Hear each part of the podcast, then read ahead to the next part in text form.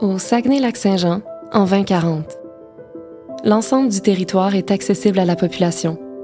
Il est facile de se déplacer d'une municipalité à l'autre, d'avoir accès à la nature, aux plans d'eau, aux lieux de travail, comme à ceux destinés à la culture et aux loisirs et à la détente. En 2040, les habitants habitantes ont à leur disposition différents choix de transport adaptés selon les contextes. Des points d'intermodalité sont stratégiquement disposés sur le territoire. Tous les usagers et usagères sont considérés dans les décisions d'aménagement, mais on accorde la priorité aux modes de transport les moins polluants, aux véhicules partagés et en libre service. En 2040, des mécanismes de gouvernance régionale et locale pour la mobilité intègrent des processus de participation, de collaboration et de consultation incluant les communautés autochtones. Chaque fois qu'il est question de réaménagement du territoire et d'enjeux de mobilité, on travaille avec la population locale et l'ensemble de la diversité des usagers et usagères.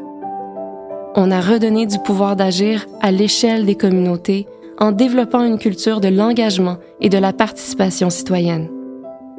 On a misé sur la débrouillardise des gens et sur la créativité collective, et cela a porté ses fruits. Ça nous a permis de transformer en profondeur la mobilité au Saguenay-Lac-Saint-Jean.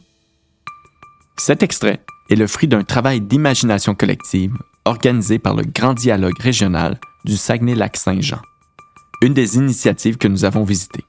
Pour Grand Dialogue, leur vision utopique de la vie au Saguenay-Lac-Saint-Jean en 2040 a l'ambition d'être un récit fédérateur qui indique pour quelles raisons on se mobilise, on se bat, on expérimente. Il est le résultat de plus de 1000 propositions récoltées à travers des ateliers organisés par l'équipe de Grand Dialogue. Pour cette initiative, la dimension narrative joue un rôle important dans la transformation sociale. Ce récit est donc le résultat de discussions et d'ateliers effectués auprès de citoyens et citoyennes de la région tant des adultes que des jeunes du primaire et du secondaire. Et ensemble, ils et elles ont créé un récit pour leur région qui expose leurs ambitions. Les deux derniers épisodes nous montrent d'où partaient les projets d'innovation sociale. D'une part, il y a un ressort individuel qui pousse la personne à s'impliquer, à prendre parole, à intervenir. D'autre part, il y a un ressort collectif et partagé, une expérience d'un territoire commun, un attachement à un quartier, à des histoires populaires, des luttes passées, qui constitue le contexte dans lequel s'enracinent les innovations sociales. Mais plus concrètement, comment les projets prennent-ils forme? Quels sont les enjeux de mise en œuvre? Pour répondre à ces questions, plongeons dans les histoires que nous racontent les citoyens et citoyennes que nous avons rencontrés. Écoutons comment, de leur perspective, ils et elles ont réussi, ou pas, à mettre en œuvre leurs projets. Il s'agit de mettre en dialogue ces différentes initiatives qui partagent des points communs.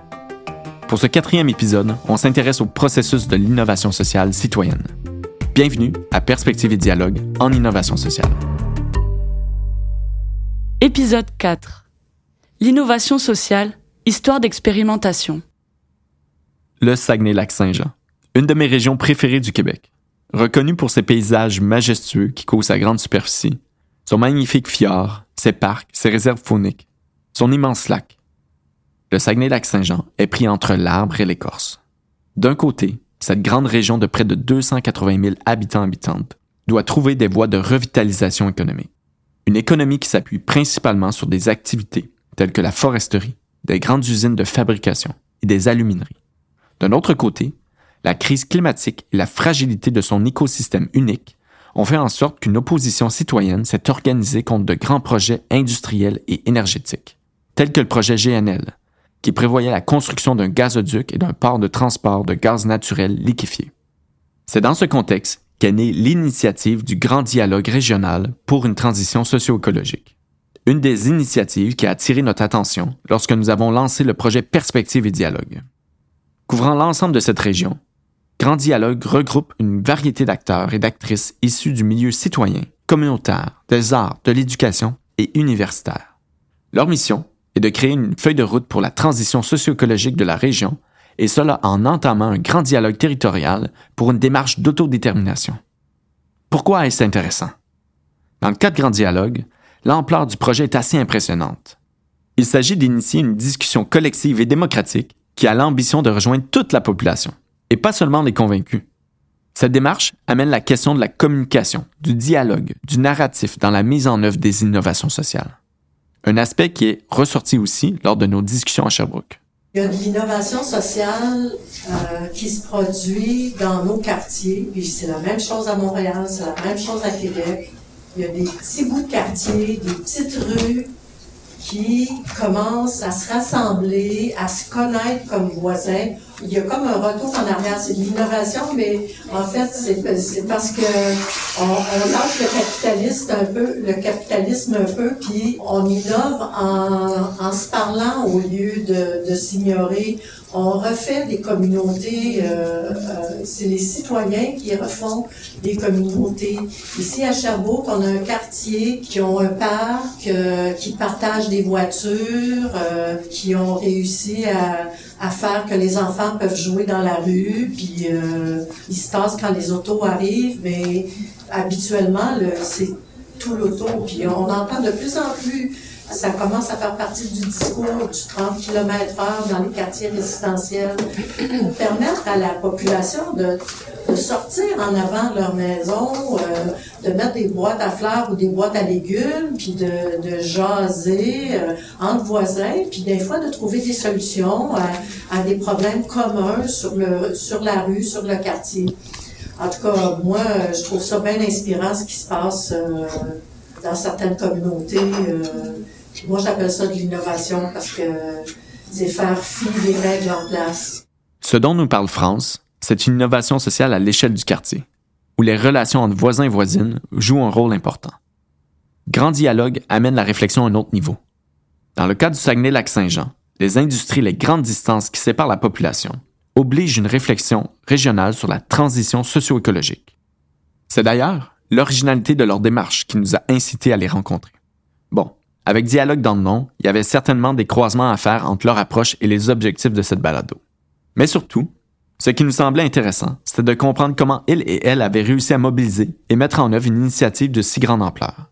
D'un côté, on cherche à mobiliser des personnes pour une cause, à être à la fois démocratique et inclusif. D'un autre, il y a ce sentiment d'urgence d'agir, de voir des résultats concrets, tout en respectant la diversité des points de vue car le dialogue est un véritable défi pour les initiatives citoyennes. Catherine nous raconte d'ailleurs son expérience dans le milieu environnementaliste. L'enjeu principal dans mon travail en lien avec l'innovation sociale, je considère que c'est la communication. Puis, euh, je m'explique, la communication, euh, la capacité à se comprendre les uns les autres, euh, puis moi, en fait, dans mon cheminement, je me suis d'abord impliquée en environnement parce que justement, je me disais, bon, là, si on n'a plus d'environnement pour vivre, peu importe la cause sociale que tu veux défendre, ben, de toute façon, ça va être un petit peu genre, ouais, c'est ça. S'il n'y a plus d'humains, de toute façon, bon. Fait que là, je me disais, s'il y a quelque chose qui fait consensus, c'est bien l'environnement, hein, on a comme tout besoin d'air, puis d'eau, puis... mais, mais, non, mais tu sais, je voyais des gens qui, qui militaient dans le milieu de l'environnement, puis qui chicanaient pour savoir savoir qui, allait avoir raison. Puis là, je me disais, OK, ben, je vais essayer de trouver des réponses sur comment est-ce qu'on peut comme réussir à s'organiser ensemble, à communiquer, à s'écouter pour être capable de vraiment faire des changements. Parce que si j'attends que les leaders s'entendent entre eux dans le mouvement environnemental, il n'y en aura plus de planète. Plus d'humains sur la planète. On s'en va là, là. Fait fait que d'où, euh, tu sais, pour moi, l'enjeu comme d'être capable de communiquer puis de s'organiser entre nous. Puis encore là, je, je, suis entouré de gens qui ont des bonnes intentions, mais je vois, je vois encore des, des gros conflits émerger entre des gens qui ont une super bonne volonté, puis mm-hmm. qui veulent, qui veulent justement prendre soin de l'environnement, prendre soin des autres, mais qui se chicanent puis qui s'en viennent à, comme se détester les uns les autres, même s'ils ont des objectifs communs. Fait que, en fait, pour moi, je trouve que c'est mon plus gros enjeu. Le défi est considérable lorsqu'on tente de mobiliser des gens pour qui les priorités sont différentes. C'est toute l'ambition que se donne Grand Dialogue. Philippe, que nous allons entendre à plusieurs reprises dans cet épisode, est le responsable des communications de l'initiative. Il nous raconte la naissance de l'initiative suite à la mobilisation populaire qui a empêché le projet GNL de s'installer dans la région. En fait, ça vient, ça vient d'un mouvement en fait, de GNL Québec qu'il y avait eu dans la région. En fait, il y avait eu comme une, cassure entre ceux qui étaient pour le, projet et ceux qui étaient contre le projet. Puis, il y, a des gens de cette, cette euh, mobilisation-là contre GNL Québec qui se sont dit euh, on devrait changer le narratif de la région, on changer le discours régional.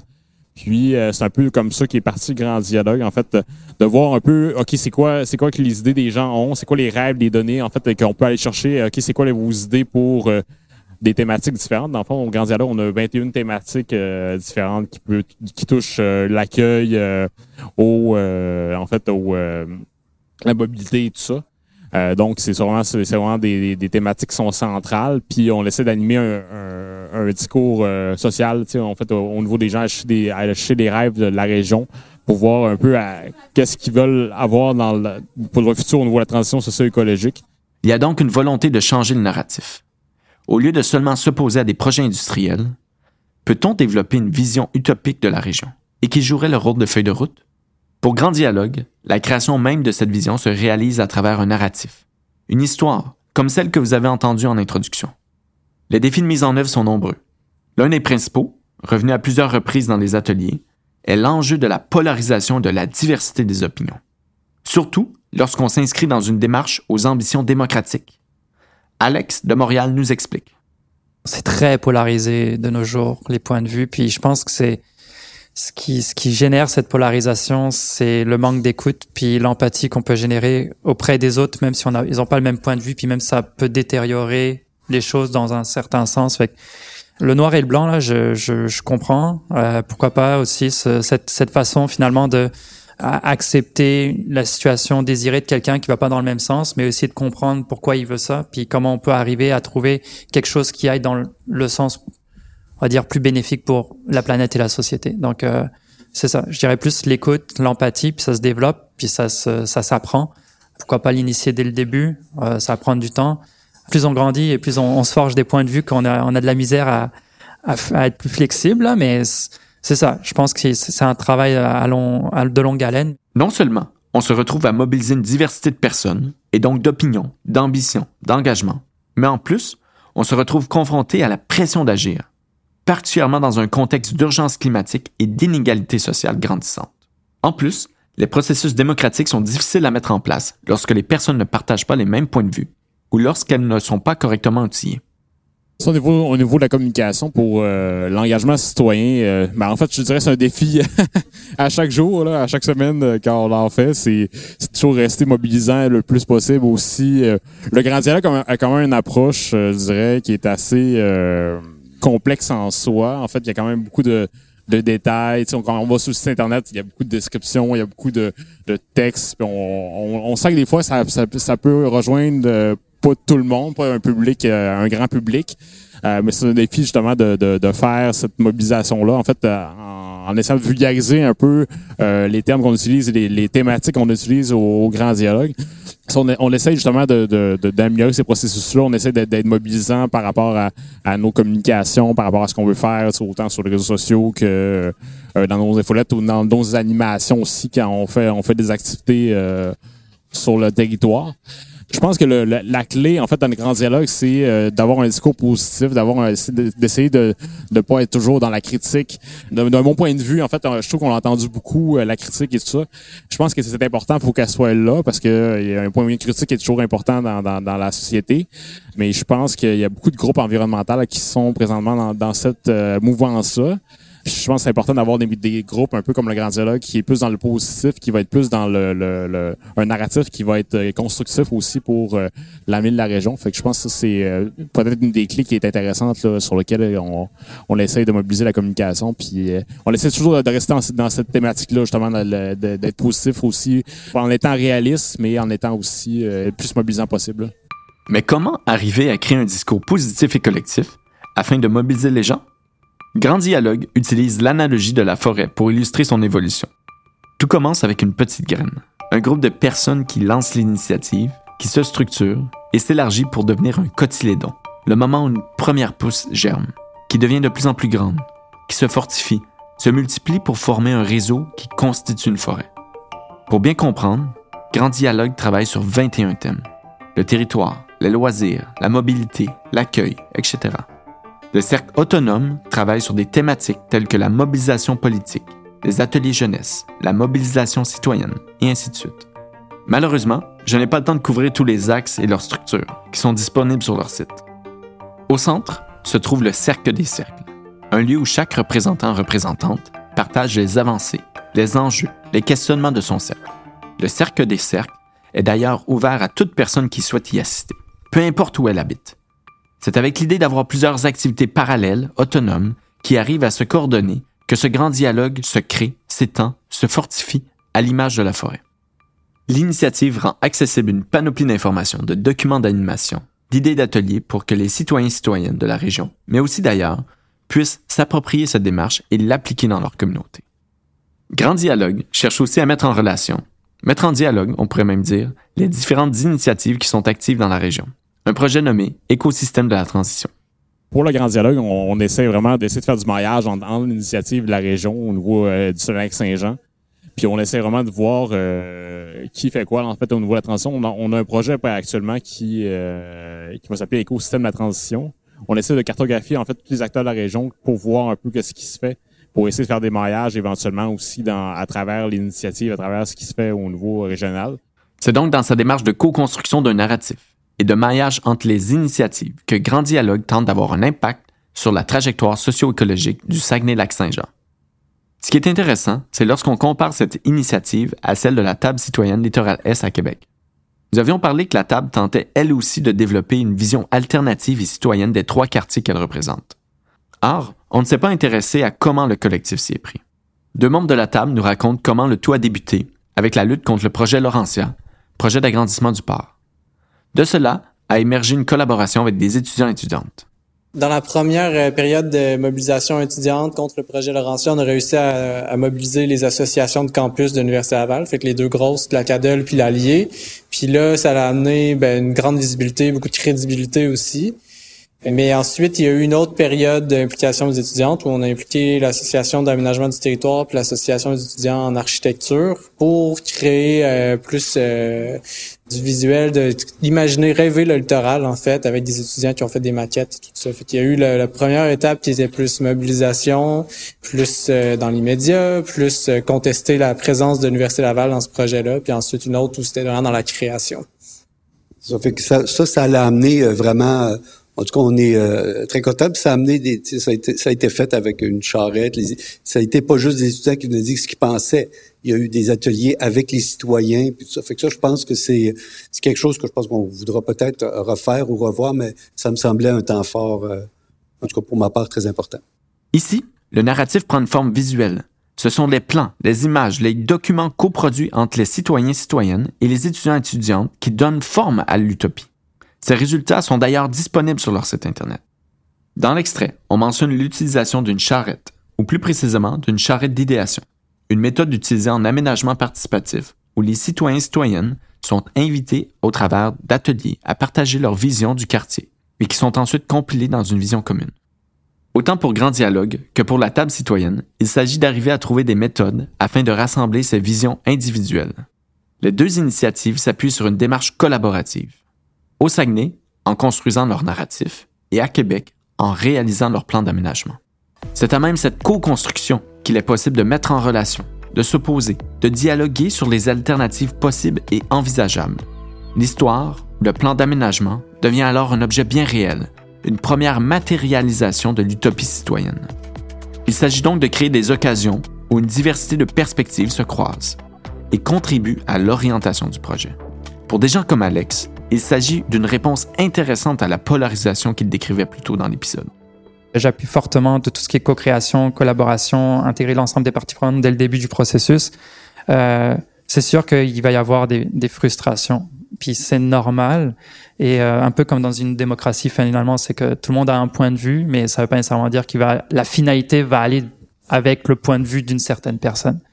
Donc, lorsqu'on a une, une, une, compréhension un peu plus euh, éclairée, ouverte de comment une innovation sociale devrait euh, être réfléchie ou pensée, donc au tout début par un besoin par rapport social plus humain finalement ou de société, et ou une problématique existante, parce que c'est deux choses euh, que, que, je, que je distingue.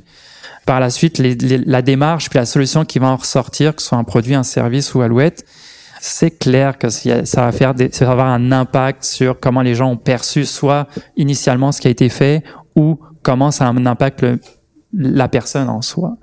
Pour les irritants, je pense que ça, ça, ça vient là-dedans, c'est c'est tant les attentes que l'on a par rapport à la démarche dans laquelle on veut s'impliquer, le résultat qui ne répond pas nécessairement à son propre, sa propre perception, mais que d'un point de vue de société, bah, ça peut aussi être bénéfique. Sauf que tout le monde va, va devoir tirer un petit, va en laisser un petit peu en finalement.